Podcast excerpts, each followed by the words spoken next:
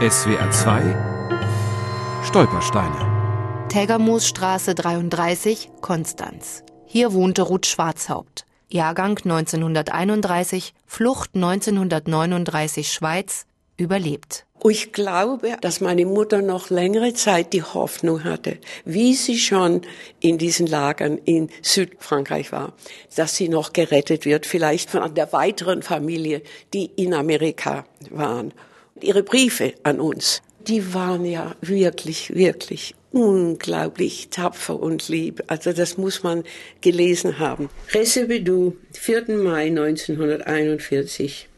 Mein liebes goldiges Rudle, gestern erhielt ich deinen lieben Brief und habe ich schon sehnsüchtig darauf gewartet. Zu deinem Geburtstag, mein liebes Rudle, gratuliere ich dir herzlichst. Mein innigster Wunsch ist, dass du gesund bleibst und ich dir zu deinem elften persönlich gratulieren kann. Bleibe wieder gesund. Innige Geburtstagsküsse, deine dich liebende Mutti. Jahrelang habe ich das zu den hohen Feiertagen gelesen und mich totgeweint. Und dann konnte ich es einfach nicht mehr. Da habe mir gesagt, ich, ich kann mir das nicht mehr antun. Ruth Schwarzhaupt ist die jüngste von vier Geschwistern. 1931 wird sie in München geboren. Zwei Jahre später zieht die jüdische Familie Schwarzhaupt nach Konstanz um. Hier ist das Klima gegenüber Juden zu der Zeit noch liberaler. Doch bereits 1935 schicken die Eltern die beiden ältesten Töchter in die USA. 1938 brennt auch in Konstanz die Synagoge.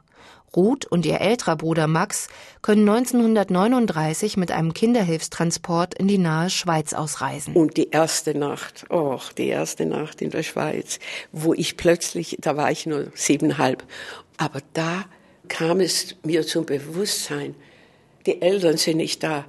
Und ich muss sagen, habe ich scheinbar angefangen zu weinen wie verrückt. Ihre Eltern sieht Ruth nie wieder. Ihr Vater stirbt in einem Lager in Frankreich, ihre Mutter wird in Auschwitz ermordet. Ruth und ihr Bruder überleben in der Schweiz. Nach Kriegsende wandern sie zu ihren älteren Schwestern in die USA aus.